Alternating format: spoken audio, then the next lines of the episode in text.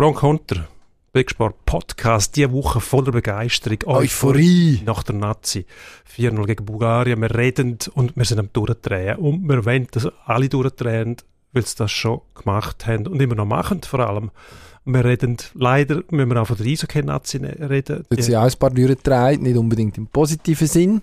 Und, und wegen der FIS drehen sie auch durch. Jetzt auch noch. Ach, es ist ein einziges Durchdrehen. am eigentlichen. Hamilton geholfen hat und nicht durchdrehende Reifen, sondern der ist gut vorwärts gekommen in Brasilien, plus... Eben die FIS, dort ist der ein oder andere auch durchgedreht vor dem Fernsehen.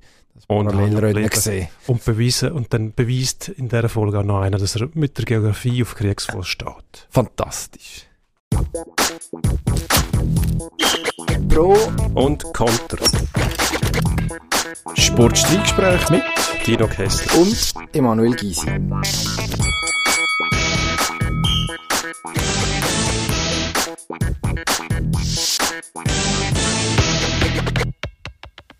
Da sind wir wieder am Dienstag, 16. November. Da sind wir. Es ist ein grosser Tag, haben wir festgestellt. Nein, eigentlich ja. war gestern ein grosser Tag, ja, ein grosser Fußballtag. Wir sind immer noch in der Euphorie. Grosse Fußballnacht. Wahnsinn. Die Schweiz nimmt Bulgarien auseinander, schraubt die auseinander, das muss man so sagen. Gewinnt 4-0, insgesamt 6 Goal geschossen, zwei nochmal zurückgepfiffen worden. Unter anderem der Herr Gavranovic, der überraschenderweise im Offside war. Das auch noch nie Knapp. gegeben. Knapp, genau. der Sascha Rufer hat davon geredet, es hat sich um Millimeter gehandelt, was nicht falsch ist, wenn man... Aber irrelevant. 100 Millimeter sind auch Millimeter.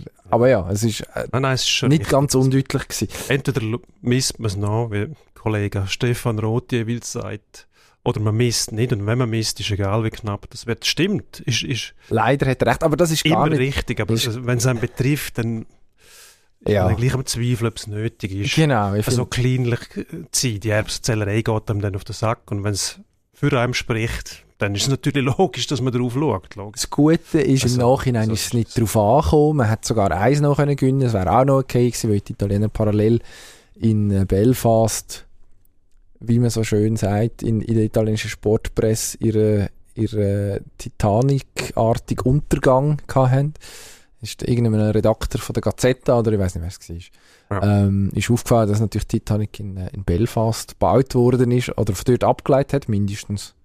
Und gefährliches Halbwissen. Nicht gebaut und in Southampton ist sie abgefahren, irgendwie so. Soweit ich es in Erinnerung habe, ja. Southampton ist, glaube ich, ist Ablegeort gewesen. Mindestens einmal. Und der Eisberg ist dann später gekommen. Aber ja, irgendwo hat die, haben die Italiener einen Eisberg gerammt und müssen jetzt nochmal äh, ja, einen Umweg machen. Und wenn es dumm läuft, wir nehmen am Mittag auf, am Dienstag. Heute Abend wird noch geshootet, unter anderem die Holländer noch in Gefahr, mhm. die auch noch könnten müssen in die Playoffs kommen. Ähm, die Portugiesen sind schon drin, also es wird dann irgendwann recht recht knackig, was sich da an Gegner, an, an Gegner aufreihen, könnte ich mir vorstellen. Gut, die Österreicher sind auch noch drin.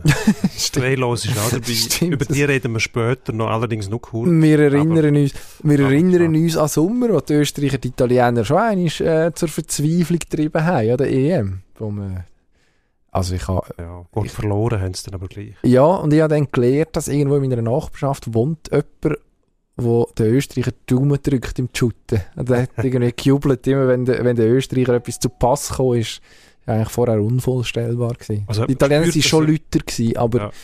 aber es hat irgendwo gibt's einen Österreicher in meinem Umfeld. Und ich weiß aber immer noch nicht wer. Der ist wirklich für die Österreicher gewesen oder explizit gegen die Italiener? Hat man das erfahren äh, aus seinem Ja, das ist Verhalten? jetzt noch schwierig. Das ist noch schwierig zu sagen. Ich habe es so interpretiert, dass es schon pro Österreich ist.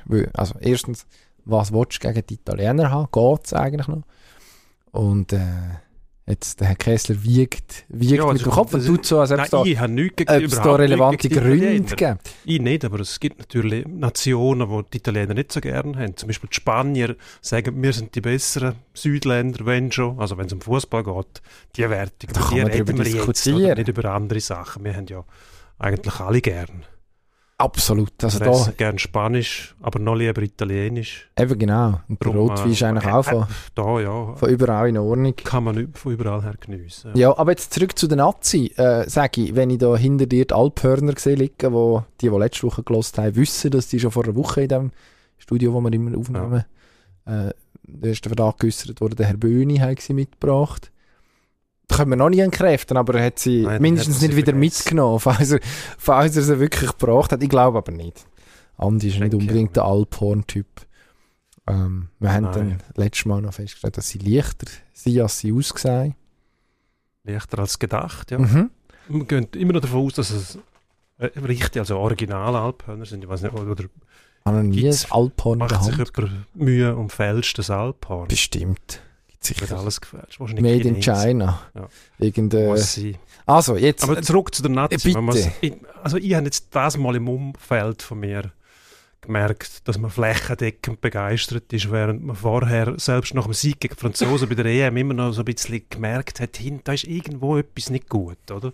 Und ich glaube, der Murat Yakin hat nicht nur die Qualifikation geschafft, sondern auch irgendwie noch etwas anderes ausgelöst, nämlich, dass der Funken überspringt von der Nazi auf die Gesamtbevölkerung, wenn man so sagen will, mhm. aber auf weitere Kreise, dass man vorbehaltlos hinter der Nazi steht und sich auch mitreißen lässt. Also ich bin, sogar ich bin jetzt bereit zu sagen, man darf jetzt durchdrehen, obwohl es natürlich nur Qualifikation war.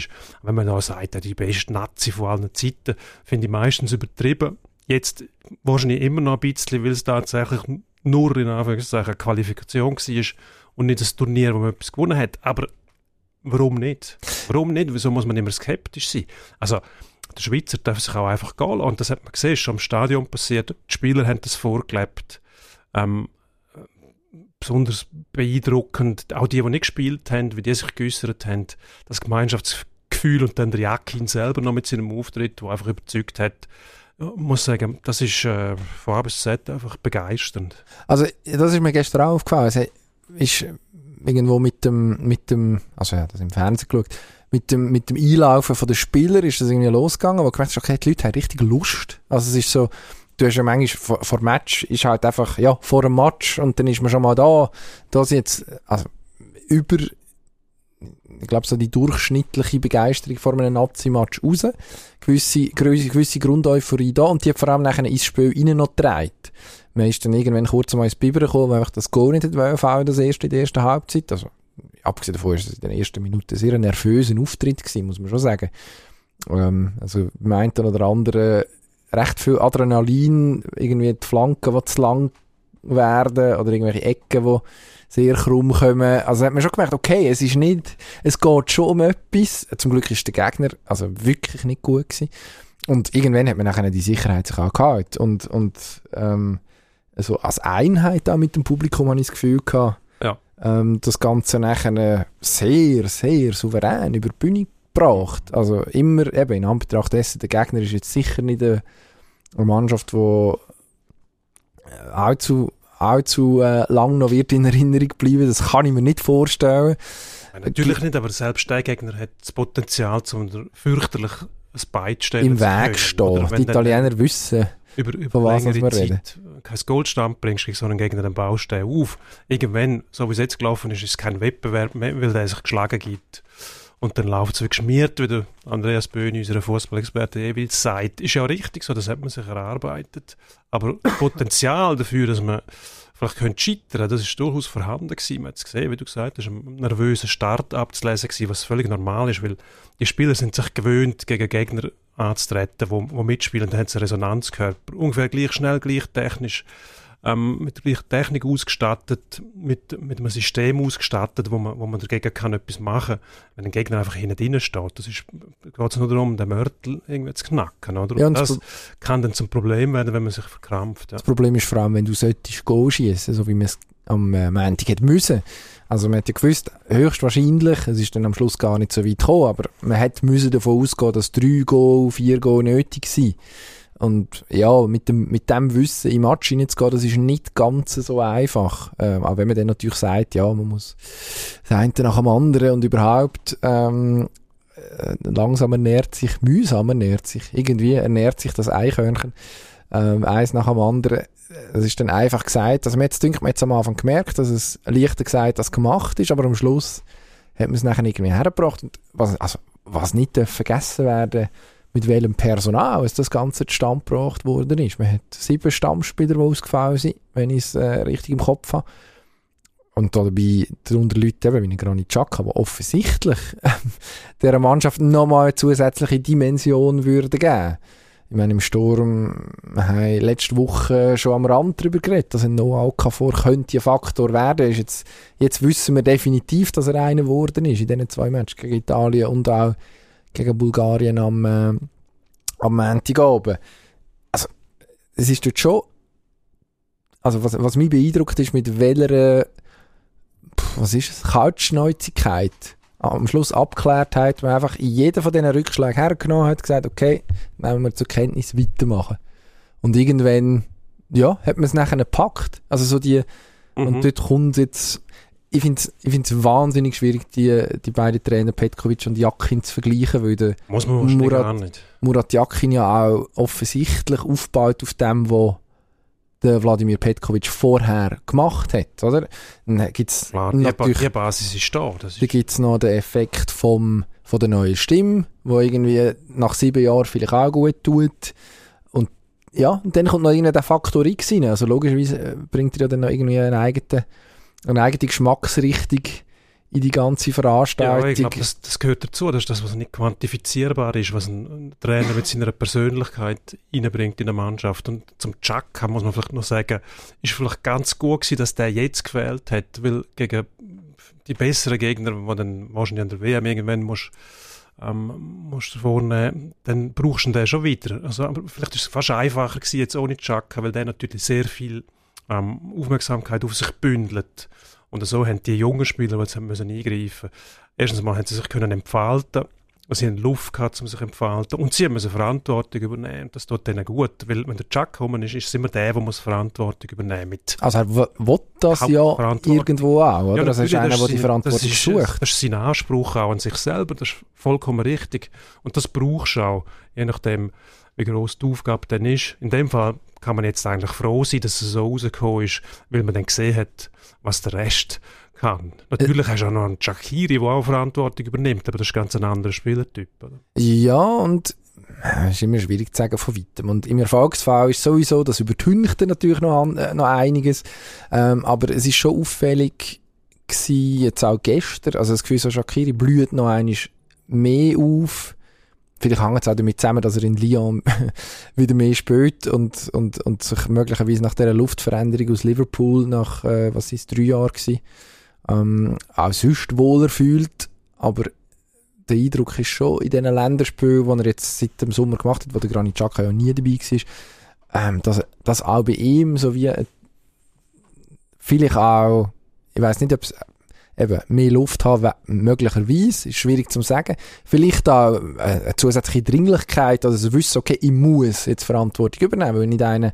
nicht einer da ist, der es für mich macht. Aber wenn man sie einfordert, oder? Ich meine, es wäre auch sonst nicht verboten.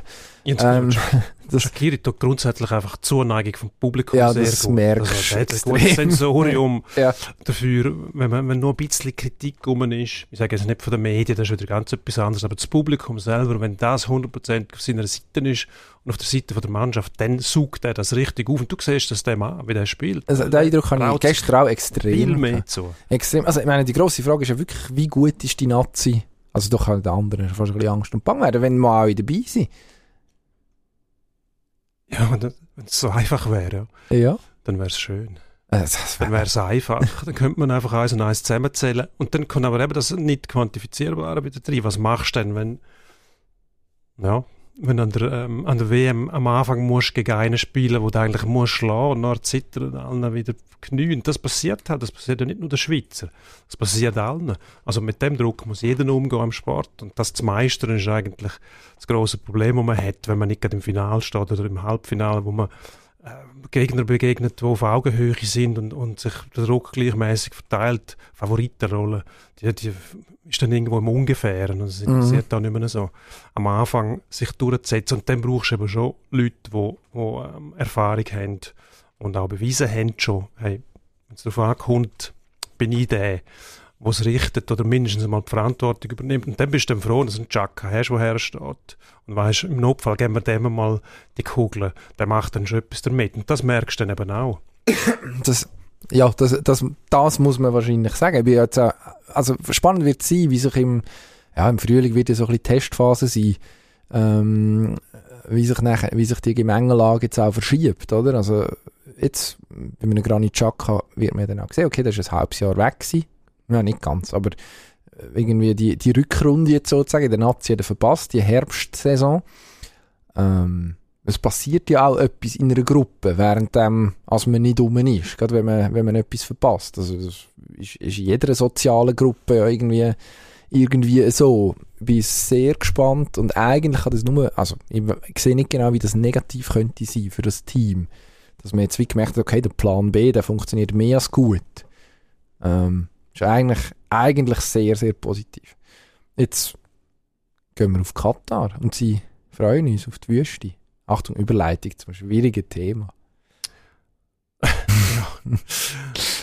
ähm, ja. Dass das Thema irgendwann wieder kommt, ist logisch. Es, nicht nur bei uns, sondern es kommt dann rechtzeitig zum Ende dieser Qualifikation.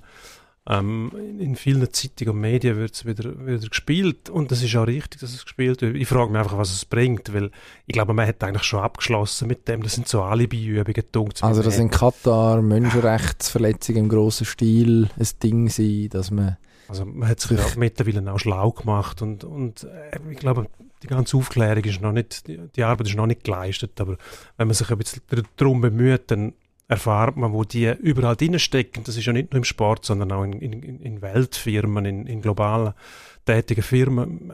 Die gehören zum Teil zur Hälfte der Kataris oder anderen äh, Wüstennationen aus dem Bereich, wo man die Verknüpfung bringst gar nicht mehr weg. Also das geht nur um Geld, das ist klar. Mhm. Und das muss man einfach akzeptieren oder man geht irgendwo anders hinleben. Ich glaube, ohne das Bewusstsein funktioniert es nicht mehr. Wenn man sich jedes Mal wirklich das Gewissen machen würde, muss man sagen, wir gehen nicht an die WM. Wir gehen aber auch nicht auf, auf Saudi-Arabien Formel 1 Rennen austragen, wir gehen nicht Formel E Rennen austragen. Wir machen einen ganzen Haufen nicht, wir lassen uns nicht Sponsoren von denen, wir ähm, schauen nicht her, wenn die Champions League spielt und so weiter. Also dann müssen wir uns einschränken. Und das ist ein, Thema, das viel weiter greift. Wir müssten uns auch einschränken, um das Klima in den Griff zu kriegen. Also wir müssen weniger reisen, wir müssen weniger konsumieren und so weiter. Machen wir alles nicht, weil der Mensch nicht bereit ist, auf irgendetwas zu verzichten, was er schon hat. Und wenn er die Qualifikation für die Fußball-WM hat, dann verzichtet er nicht einfach freiwillig darauf und sagt, ja gut, aber die Menschenrechte, also eigentlich aus humanitären Gründen und ähm, aus, ich sage jetzt einmal, aufgrund von einem, von einem kulturellen Verständnis, das mehrheitsfähig ist, sollte man sagen, macht man das nicht. Aber mhm. dann müssten wir uns grundsätzlich bei anderen Sachen auch einschränken. Und das machen wir auch nicht. Also ich finde es wahnsinnig schwierig. Der Hebel wäre da, wo man sagen könnte, wir gehen nicht dorthin, nur was bringt es, dann verbessert sich irgendetwas dort. Nein, natürlich nicht. Also das Problem ist aus meiner Sicht das anders, oder? also Boykottdiskussion, die kann man führen, das wird sowieso nicht passieren, ist klar. Also, ich weiß nicht, welches Szenario müsste eintreten. Ich glaube, da müsste Katar noch einmal irgendwie eine Schippe drauflegen. An der einen oder anderen Front, dass irgendwie ähm, da Drive würde reinkommen. Also vielleicht einzelne Spieler. Äh, ist nicht auszuschließen. Es, äh, es gibt da den Finn, wie hat er geheißen? Riski, Rixi. Äh, Riku, Rixi, irgendwie so ähm, wo so ja, Wackelkandidat ist in der Nazi gewesen, der sich dann geweigert hat, vor etwa zwei, drei Jahren ins Trainingslager mitzufahren. Ähm, dort runter. Und ich glaube, seither auch nicht wirklich eine Rolle gespielt hat. Jetzt kann man eben auch dort wahrscheinlich sagen, hm, vielleicht sogar zum Teil sportliche Gründe. Äh, wir werden es nie erfahren. Grundsätzlich ist es ja möglich, dass einzelne Spieler sich so verhalten oder sich äh, dann so handeln. Der Punkt ah, ist ja, nein, der Punkt ist ja der, also, der Fall, also, der Fehler ist schon lange passiert. Also man hat die WM dort mhm. hergegeben, das hat nicht passieren man hat das aus sehr äh, offensichtlichen Gründen gemacht. ist möglicherweise auch nicht ganz also so gelaufen, wie es müsste, aber äh, ja, das ist bis mindestens über weite Strecken mal schon aufgearbeitet worden. Ähm, der französische Einfluss zum Beispiel, der dort, wo dort gespielt hat, äh, mit in Bezug auf Katar. Und jetzt stehen wir irgendwie vor der Situation, also wenn wir nichts sagen, geht ja auch nicht. Also einfach sagen, okay, wir reden nicht drüber, das ist ja keine Alternative. Das muss Find irgendwo Thema sein. Ich würde mir schon auch wünschen, dass, wenn wir jetzt den Sheran Shakiri vorher schon gelobt haben, oder die anderen, die jetzt ein bisschen gewachsen sind und Verantwortung übernehmen, äh, oder ja, übernommen haben, jetzt die Verantwortung dann vielleicht in einem Jahr auch übernehmen und mindestens darauf hinweisen, dass es da Probleme gibt und man ja, also das muss ja möglich sein. Kritik ja, muss natürlich. können geübt werden und es muss ja, ein Staat wie Katar auch aushalten. Ja gut, aber das ist nicht, so dicken die Leute dort nicht. Welche Leute? Totalitarismus. Aha, ja gut, aber dann... Diktatur. Die, ja aber... Es geht nicht darum, dass man es aushalten will, sondern das sind demokratische Prozesse, die die nicht kennen. Ja, aber in einem Shakiri würde jetzt nichts ja, passieren. Gut, ich finde einfach, man darf die Verantwortung nicht den Athleten übertragen. Das sind Verbände, die die mhm. Verantwortung müssen übernehmen. Wie du gesagt hast, das muss früher passieren. Nun passiert das nicht. Den Mechanismus kennen wir. Ist bei Olympia das Gleiche. Soll man nach China. Wir kennen die Problematik, die es da gibt. Mhm. Und am Schluss fragt man die Athleten, ja, wieso, wieso gehen denn die? Ja, ich, einmal in vier Jahren, auch der gleiche Mechanismus. Also gut, ich bleibe, wir haben ja glaube schon mal darüber geredet, ich verstehe Dass die Athleten dort her wollen, verstehen, die können das von mir aus auch ausblenden, wenn sie das wollen. Das müssen sie nicht machen, aber sie können. Ich finde, das muss man mhm. nicht zugestehen. Mhm. Dann sage ich mir gleich, was ist. Ich habe mich vorbereitet, mache das ganze Leben Sport, das ist mein Ziel, das ist einmal zu Olympia. Das ist legitim. Wo es dann stattfindet, äh, immer die Diskussion, Sport soll, einmal soll er politisch sein, einmal nicht je nach Bedarf, ja, sagen, ist so. kramt man sich das führen. Darum, ich finde in dem Fall mit Katar, das ist schon, das ist schon so weit gediehen, das Thema, mit Einfluss bei englischen Clubs, Champions League, Sponsoring, ähm, Anteil an, an, Weltfirmen, das nachher einem Einzelsportler zu überlassen, um zu sagen, ich gehe dort im Fall nicht her dann tut er sich selber auch keinen Gefallen mehr und es nützt tatsächlich auch nichts mehr. Ja, nein, man kann Leute... Aber man kann darauf hinweisen, natürlich, wie jetzt wieder Amnesty International, ich glaube gestern einen Bericht wieder rausgebracht hat, frisch gerecht, muss man auch sagen. Also das ja, die wissen so auch, was sie tun, ja klar, logisch. Also hoffentlich auch. Dass sich die Situation eher verschlimmert hat. Also mir würde es persönlich lange zum sagen, ja gut, nochmal verschlimmert, dann gehen wir dort nicht her. Mm. Nehmen, ja. wir doch, nehmen wir doch den ganzen Grümpel und spielen in England. Ja, und zwar nicht im Dezember, sondern dann, wenn wir immer eine WM spielen, im Sommer irgendwann. In England, die haben alle Stadien, nicht mehr nicht für x Milliarden Stadien aus dem, aus dem Wüstensand stampfen. Zum Beispiel, ja. ja. Nein, natürlich, also dort sind wir auch, also man merkt ja schon auch, wie eine gewisse Normalisierung von dem Thema stattfindet. Also ich habe jetzt bei mir gemerkt, wo du gesagt hast, wir spielen sonst im Sommer, also wir spielen doch im Sommer, wenn wir wie sonst immer auch.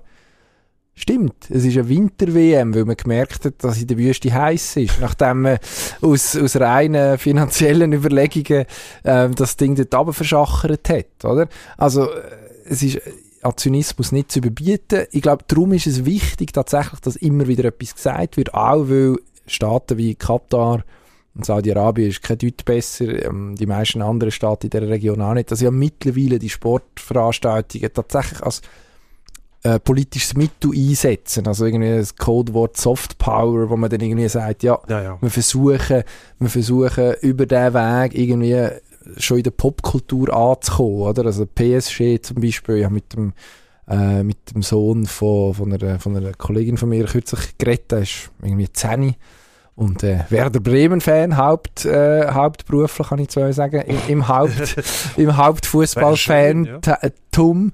Ja gut, er geht in die Schule und ist Werder-Fan, also man kann fast sagen, er ist Werder-Fan hauptberuflich. Nein, und sein zweites Team ist PSG, weil er findet die lässig, oder? Und äh, da hat, er hat jetzt eine völlig, logischerweise, als Zehnjähriger, völlig unkritische Berührungspunkte mit, mit dem Konstrukt dort auch. Das kann, kann grundsätzlich schon funktionieren. Also die PSG ist so ein bisschen cool. Ähm, da wird der, der Scheich, der dann auf der Tribüne hockt, auch. Also man, man sieht es in, in Newcastle ist er mit der Saudi-Übernahme, über das hat man vor nicht allzu langer Zeit auch schon geredet. Ja, ich habe hab letzte Woche mit einem Kollegen geredet aus London, der Dan Tartaglia, der für uns übrigens während Olympia 2012 in London Kolumnen geschrieben hat, weil er eigentlich aus Turin stammt und schon lange in, England, in London lebt und das ein bisschen kann beschreiben, was sich dort verändert hat. Der Einfluss, oder, wo er auch sagt, er ist West Ham-Fan, übrigens früher mal Ordner gewesen, aus Protest nach dem Umzug ins Olympiastadion hat er mit dem Job aufgehört. Als Ordner. Aber Fan ist er natürlich geblieben. Er sagt, oh, das kannst du nicht abstreifen. Darum versteht er auch die Leute in Newcastle. Dann ist das gleich. Die wollen dann einfach, die sehen das Geld und sagen, hey, wir werden wie Man City, wir werden also gut. Also her mit dem mhm. wo er herkommt, scheißegal. Aber es gibt eine Grenze. Und die kann man irgendwo ganz, ganz klar ziehen. Also die ist, die ist irgendwo zwischen einem, einem globalen Fußball, wo alles einnimmt und eigentlich keine Nische mehr kennt auf der Welt, wo er nicht das Größte ist, was es gibt, was mir unheimlich langweilig vorkommt zum Teil auch. Aber es gibt die Grenzen, zum Beispiel zum Eishockey. Das ist vielleicht kein guter Vergleich, aber wenn, wenn der Diktator in Belarus sich daneben benimmt, dann nimmt man dem die Eishockey-WM irgendwann nämlich weg. Wenn Skoda sagt, Und es ist einem nicht ich wohl. meine, natürlich ist das ein äußerst, äußerst widerlicher Typ, das wissen wir. der Herr Lukaschenko. Der Lu Herr Ja. Lukaschenko, äußerst widerlich. Sollte man gar nicht auf die Idee kommen, dem Hockey-WM Mhm. zu geben. Aber es gibt Schlimmere, nämlich Staaten wie Katar und so weiter, Saudi-Arabien, wo die Menschenrechte ganz anders noch drangsalieren.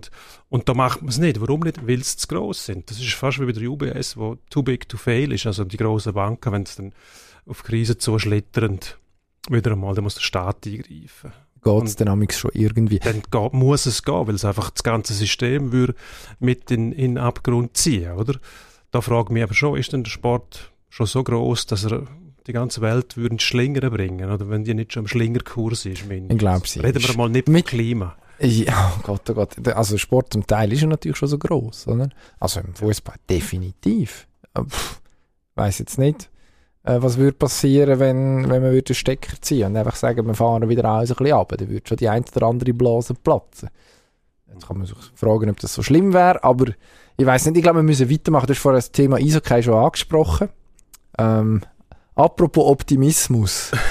Äh, am Wochenende war Deutschland Cup. Wir haben letzte Woche noch darüber geredet, dass wir uns auf, auf Andres Ambühl freuen und Mhm. auf den einen oder anderen von den jungen Spielern, auf Goalies.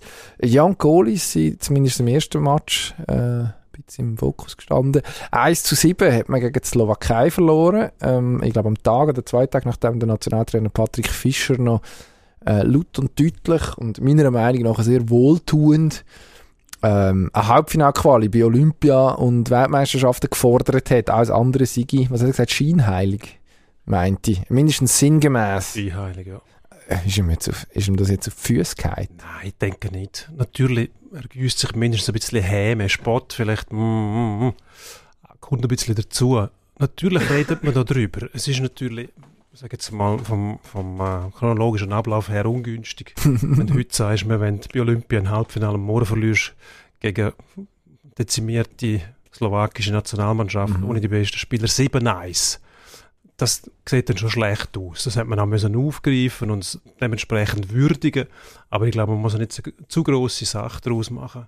Muss man nicht, haben wir zum Teil auch nicht gemacht. Ich glaube, zum richtigen Zeitpunkt haben wir geschwiegen und am Schluss dann nochmal etwas darüber gesagt. Ich finde einfach, wenn, wenn du jahrelang immer wieder im Viertelfinal kommst und enttäuscht bist, wenn du nicht im Halbfinale kommst, ist eigentlich der logische Schritt, dass man fordert, jetzt müssen wir in Halbfinale. Man kann ja gleich noch enttäuscht sein. Nachher, das werden wir auch sein, aber es ist eine andere Art, weil das auch für die Psyche der Spieler wichtig ist, mit der Viertelfinal-Zielsetzung. Und dann kommst du im Viertelfinal, dann kann es beim einen oder beim anderen auch Spannungsverlust bedeuten, wenn man dann sagt, das Ziel haben wir schon erreicht. Man rechnet nicht damit, aber man soll die tiefen psychologischen Auswirkungen von dieser Aussagen nie ganz unterschätzen, weil jeder Profi ist froh um jede Ausrede, die sich ihm bietet. Das meine ich nicht. das habe ich das Stelle meine ich nicht gehört. negativ. Es ist einfach tatsächlich so.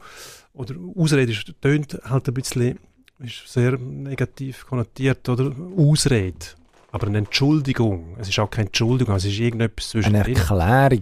Das nimmst du dankbar an, oder? Ja, jetzt, ich weiß nicht. Ich finde grundsätzlich ist es ja ein sehr, sehr verdienstvoll, dass man klare Ansagen macht. Also wir als Medien müssen ja sowieso das grundsätzlich mal positiv finden, wenn sich eben einer nicht versteckt und sagt, ja, wir wollen das Beste geben und äh, hoffen, dass es dann gut rauskommt.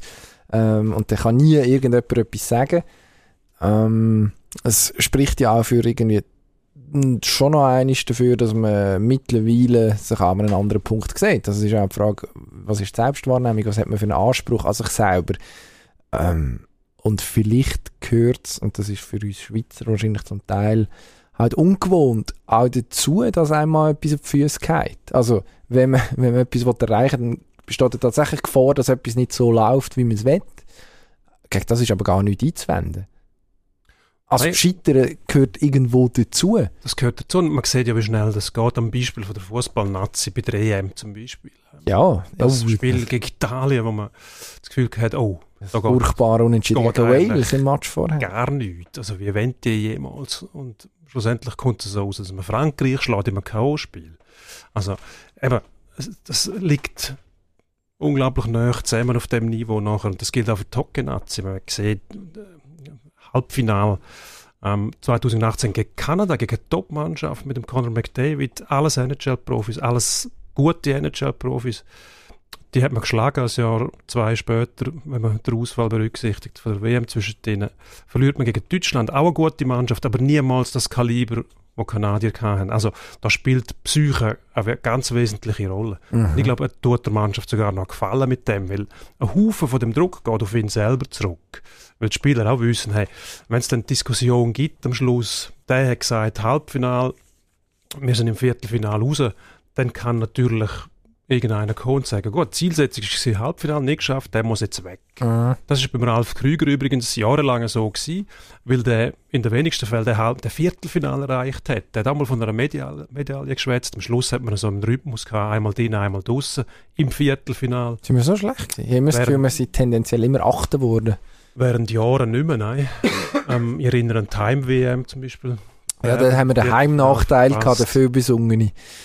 Ähm, und so sang- und klanglos aus, ausgeschieden im Viertelfinale, wo man wirklich noch keine Chance hatte. Also, es war ja auch eine andere Zeit gewesen. Nur man darf nicht daran glauben, dass es dort besser war. Ralf Küger hat nämlich die meisten Viertelfinale verpasst und hat gleich den Job behalten. Also, das lässt sich dann schon immer noch recht. Gut, das ist auch noch aus einer anderen Ära gekommen. Also, als er übernommen hat, war man in der B-Gruppe und hat das Glück gehabt, dass die nächste WM die Heim-WM war und man darum dort hat müssen mitspielen, oder?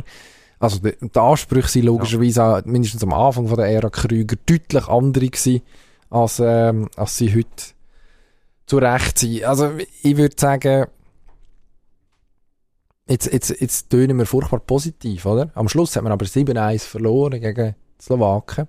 Ja. Und aber mindestens der Goalie muss man in Schutz nehmen. Der, der Wüter vom SCB, der bei dem Spiel im Goal gestanden ist, von diesen sieben Goals sind wenn es mir recht ist, drei Empty Netter dabei gewesen, weil man versucht hat, noch etwas, etwas auszurichten. Das ist auch richtig. Auch das zeigt die Einstellung, oder? Man gibt nicht auf, man versucht es dreimal ohne Goalie und kriegt dreimal eins auf die Nuss. Und mhm. Dann heisst Nein, es am Schluss halt 7-1 statt 4-1. Man hat auch das ist jetzt ein gutes Beispiel.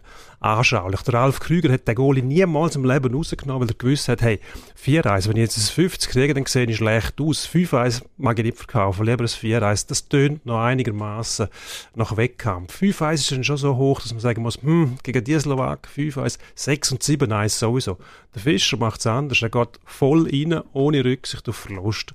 Und das korrespondiert hundertprozentig mit seinen Ansprüchen. Man hat, man will, ähm, ins Halbfinale. aber... Du darfst einfach nicht 7-1 verlieren gegen die Slowaken dann, das ist aber auch klar. Eben genau, ich, ich glaube, das muss man eben schon benennen. Man hat aber jetzt 7-1 verloren, also nur, nur Lob bekommen dafür, dass man Ansprüche formuliert, wenn man sie nachher nicht einlöst. Ich glaube, dann, dann muss es ja schon auch einen Backlash geben. Ich glaube, an dem führt kein Weg dran vorbei.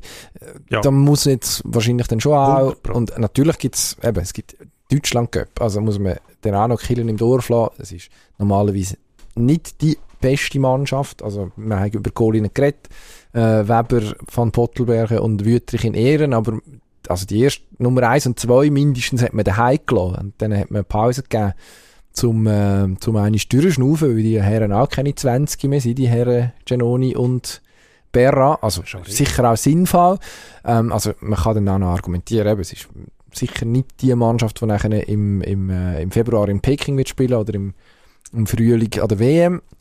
Aber ja, also so die eine oder andere kritische Frage muss man schon stellen. Nur das Problem ist, man hat jetzt keine Zeit mehr. Wir müssen über die Formel 1 reden. Schleunigst. Schnell. Der Lewis Hamilton Schnell. ist am Wochenende in Sao Paulo, man kann es so sagen, auch nicht um die Tore gefahren. Ich habe von dem GP sehr wenig gesehen, aber als ich reingeschaut habe, hat Hamilton gerade den Verstappen gefressen vorne. Also mhm. perfektes mhm. Timing. Ähm, erster Versuch gescheitert und nachher angesogen und ähm, daran vorbei, relativ ja, souverän. Jetzt sind es noch, was sind 14 Punkte noch, der Unterschied. Im WM-Rennen noch drei GPs. Jetzt wird es nochmal was? Heiß kommt jetzt der Verstappen doch noch ins Nervenflattern. Letzte Woche hast du gesagt, er kann sich eigentlich nur noch selber schlagen.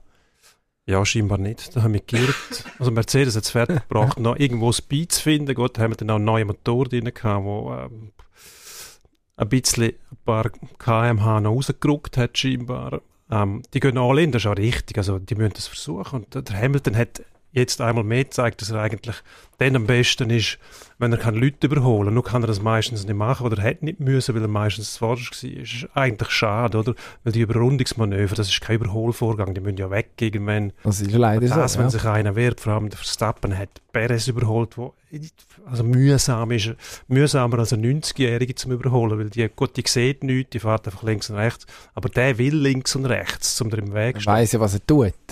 Ein giftiger Mensch. Und der Verstappen will sich auch nicht überholen lassen, was irgendwie auch Sinn macht, wenn man Rennfahrer ist. Aber der hat am Wochenende 24 Auto überholt, 15 im Sprintrennen und 9 im Rennen, hat insgesamt 25 Startplätze Strafe gekriegt, was Sinn macht, weil 25 minus 24 gibt 1 und der erste ist er geworden. So viel habe ich mit meiner Nein, arithmetischen Fähigkeit Advanced Stats, die da aus ausgepackt werden am in meinem Fall. Nein, es ein Stark. ein fantastisches Rennen gewesen, zum Schauen. Das ganze Wochenende ist, ist hochspannend gewesen. Und Ja, sogar Sprintrennen war spannend. Gewesen. Wahnsinn. Und ich glaube, Formel 1 profitiert wahnsinnig von dem, von dem äh, Szenario jetzt. Erstens mal Verstappen Hamilton. Zweitens, dass es tatsächlich spannend ist und man nicht von vornherein schon weiss, wer genau Mhm. gewinnt denn. Also es besteht ja so, in dieser Konstellation besteht auch die Möglichkeit, dass sich die gegenseitig aus dem Rennen nehmen. Auch schon gewinnt, passiert. gewinnt wieder ein anderen. Also, wir haben schon so viele verschiedene Sieger gesehen in dieser Saison, dass man eigentlich jetzt schon sagen kann, das ist ein Riesenerfolg diese Saison. Und wenn man sich vorstellt, nächstes Jahr mit dem neuen Auto, neues Reglement, wird es dann noch spannender. Boah, da frage ich mich dann schon, wohin führt das noch? Zu noch mehr Spannung. Fast helle. Wahnsinn. Aber jetzt die letzten drei Rennen. Das Problem ist, die nächsten zwei Strecken kennt eigentlich noch niemand. Saudi-Arabien und Doha, glaube ich. Mhm. Nein, Katar. Das ist Doha, oder? Zuerst Katar Katar. ist Doha. Doha, Das letzte Katar, Rennen. Ah, Abu. Dhabi, genau. Die verwechseln ich regelmäßig. Das ist der Schluss. Die Strecke kennt man, die anderen zwei jetzt nicht, was das Ganze noch, noch spannender macht, aber auch ein Stück weit unberechenbar für alle Beteiligten, Zuschauer, Fahrer, Teams und so weiter. Also besser geht es eigentlich nicht, außer man bringt das Argument wieder, das wir vorher schon angeschnitten haben. Soll man in den Ländern überhaupt Sportereignisse organisieren? Müssen wir nicht unbedingt. Müssen wir nicht unbedingt, aber jetzt schauen wir natürlich gerne her, weil wir uns auch gerne unterhalten lassen. Wir sind ja schon einfache Gemüter. Das ist ja im Prinzip das, was wir vorhin gesagt haben, in, ja, offensichtlich. Man ist ein. Mensch. Also, schaust, du wirst die Fußball-WM anschauen. Ich werde sie auch schauen. Also ich werde sogar gespannt sein und mich fragen, wie wirkt das auf mich, wenn ich Fußball-WM im Dezember schaue? Jetzt fluche ich darüber. Vielleicht bin ich nachher begeistert und sage, pff, super, machen das immer. Wahrscheinlich nicht. Aber möglich, möglich ist vieles. Ich wei- ja, mit dem Glühwein am Weihnachtsmarkt, Public Viewing, Fürchterlich. sind die Leute noch voller Glühwein. als, noch voller als Glühwein ist etwas vom Schlimmsten. was- Sogar da sind wir uns einig. Es ist heute Also- sehr, sehr, ähm, Lieber Strohraum, wenn schon. Direkt. schon lange nicht mit den Fingern bekommen, Strohraum. Hat aber- man so als, als Teenager war man ein Fan von Strohraum gewesen, weil man unglaublich beeindruckt war von dieser, Das ist einfach eine grosse Zahl. 80 Prozent. Ja, das ist Wahnsinn. jetzt mal nachher Feuer. Ja. Müsste man theoretisch. Müsst- Ja, also, ähm, Lech Lech, da. Parallelslalom eigentlich meine Lieblingsdisziplin Ja. im Alpinen. Vor, Wo- vor einer Woche frisch hast du noch, hast noch jubiliert, dass das jetzt Ja. kommt. Und Irgendwie dann- habe ich eine Befürchtung gehabt, dass das nicht gut kommt. Aber ich habe auch ein bisschen das Gefühl, man, man steuert das irgendwo. Also richtig Mühe gibt man sich nicht, um den Wettbewerb sauber durchzuführen. Also wenn ich dann lese, dass bei den Snowboarder zum Beispiel der Wettbewerb reibungslos funktioniert, weil man ein paar Kniffe vorgenommen hat am Regelwerk. Ja, man äh, hat sich etwas überlegt, Ja, ja. eben, also das, gut, vielleicht ist das das Problem, dass man sich bei der FIS einfach zu wenig überlegt, was ja schon der Herr Lehmann gesagt hat, dass man nicht auf die Probleme reagiert hat mit einer, mit einer deftigen Regeländerung oder der Wettbewerb dann halt konsequenterweise gekippt hätte. Also, Mhm. obwohl ich das ja gut finde, das parallel Gezeugs, muss ich sagen, ich finde es ich find's lustig zum Schauen nach wie vor, aber wenn man es nicht herbringt, mehr als ein Wettbewerb, wo dann noch reibungslos funktioniert, zu organisieren, das ist eigentlich ein Armutszeugnis für die FIS. Also das Problem ist ja die FIS, wenn wir sagen, die FIS studiert nicht, eben beim Snowboard studiert sie ja, ist der gleiche Verband. Es sind ja wahrscheinlich Büros, ich weiß nicht, am FIS Hauptsitz der Alpin Snowboard verantwortlich und der Ski verantwortlich. Ich nehme einfach an, der Snowboard verantwortlich ist ein junger Typ, innovativ, mit Visionen, der äh, bereit ist, Neues zu wagen. Und der FIS-Mensch, stelle ich mir vor, irgendein uralter Funktionär, der immer Nein sagt. Ah, gut, also in, im FIS-Universum heisst jung, dynamisch 76. Und- oder was? immer, immer, immer, ich wirklich immer das Beispiel mit dem Peter Schröcksnadel bringen, wo in der Future, in der Future Group das Ganze so einfach, nein, also abgesehen davon, das Alter allein sollte auch nicht entscheidend sein, ob jemand innovative Ideen hat oder nicht.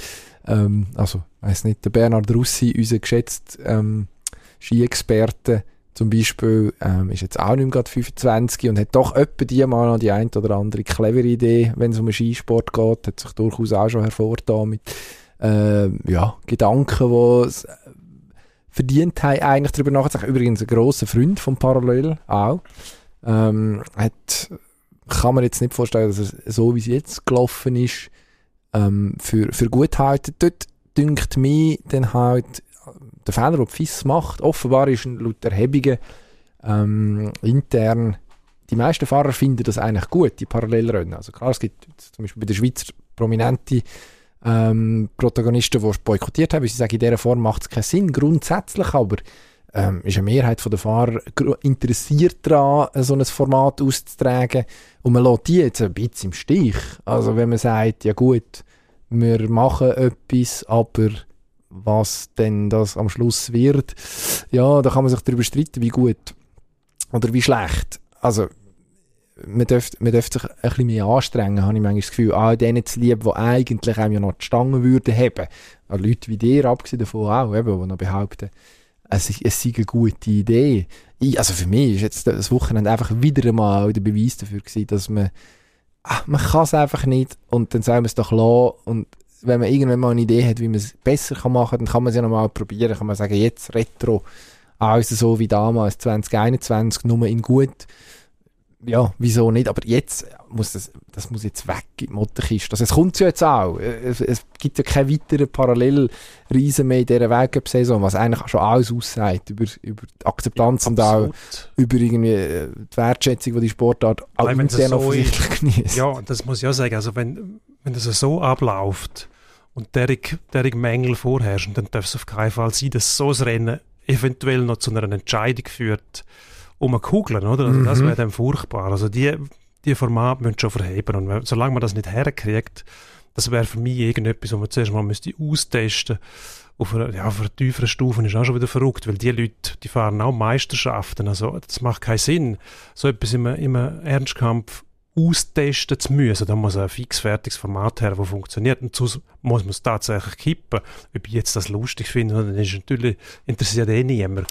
Das ist schon klar. Aber grundsätzlich kann ich sagen, es gibt Leute, die das lustig finden. Kollegen von mir, die einzigen Formate, die es tatsächlich überzeugend finden, außer Kitzbühel und das Lauberhorn, also man muss schon sagen, es, hätte, es wär, das ist publikumswirksam, weil man halt sieht, wer vorne ist und wer nicht vorne ist. Aber es muss funktionieren, sonst muss man es wirklich kippen. Aber Ein Format, das sicher nie wird gekippt werden, ist unser Endspurt. Der Endspurt. Endspurt. Und da legen wir los mit American Football. Letztes Wochenende legen wir los, immer das Gedöns. Unmöglich, kann man nicht einmal mit etwas anderem einsteigen. Wir legen los, es geht einfach los. Cam Newton, Carolina Panthers Comeback. Und zwar vom Müsli-Essen auf dem Sofa direkt auf den Platz. Zuerst hat es noch geheißen, er spielt nicht und dann das Comeback. Ja gut, also ich weiß nicht, ob er Müsli gegessen hat oder sonst irgendetwas. behauptet. Ja gut, das, hm was da als behauptet wird. Ähm, ja, was sind das erste zwei Spielzeuge oder die ersten drei Spielzeuge? Äh, zwei Touchdowns. Tönt mal gut.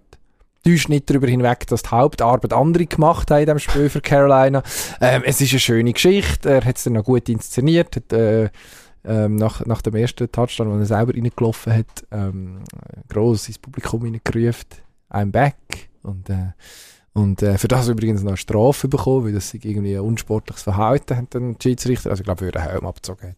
Äh, und gezeigt hat, das bin wirklich ich. Ähm, ja, der Beweis geführt, aber dann auch eine 15 Jahre Strafe eingefangen. Hm, kann man sich darüber streiten. Ist im, im Endeffekt nicht ins Gewicht gefallen.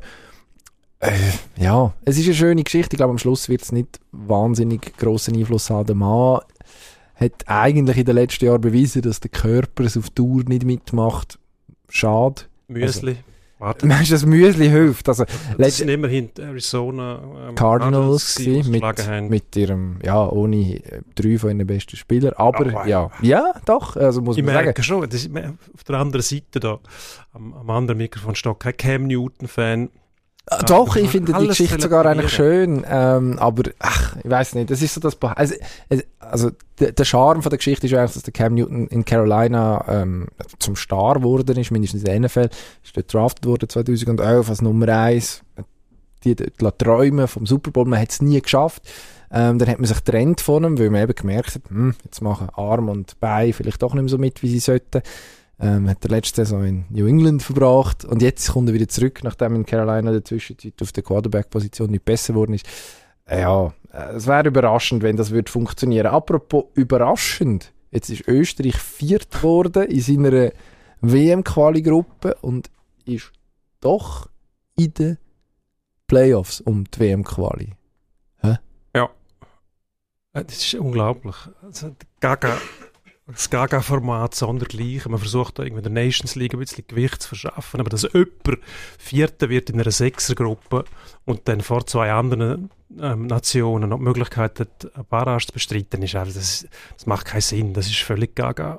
Außer wenn es die Österreicher sind, dann ist es nämlich lustig.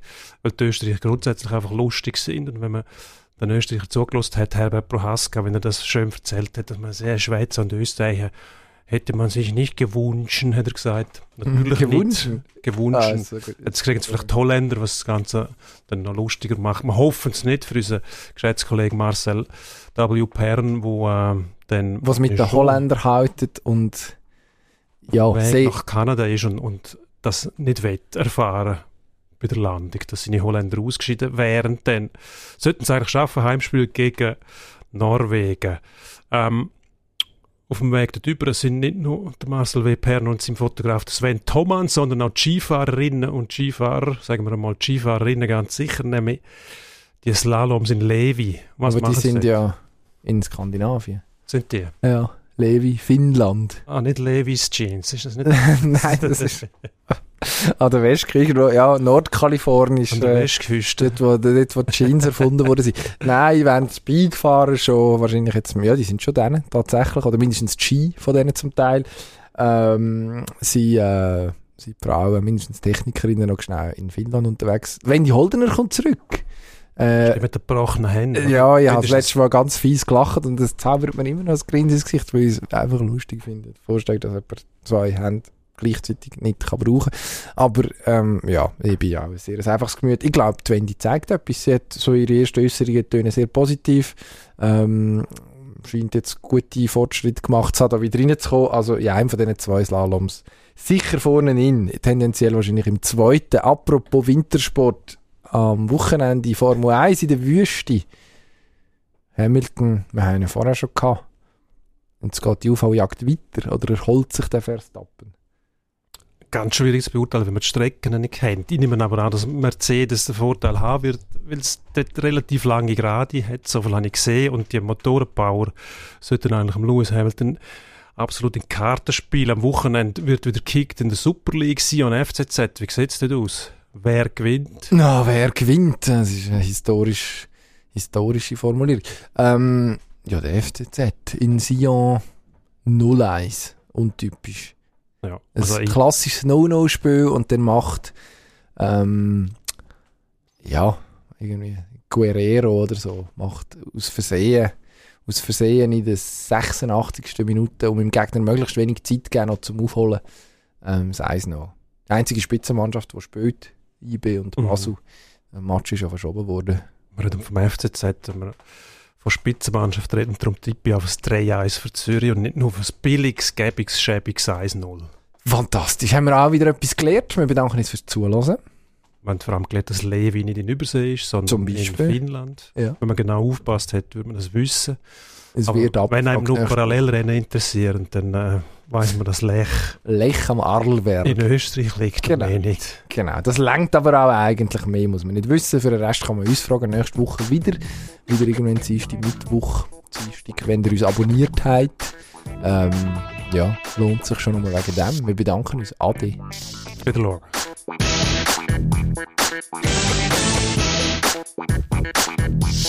Thank.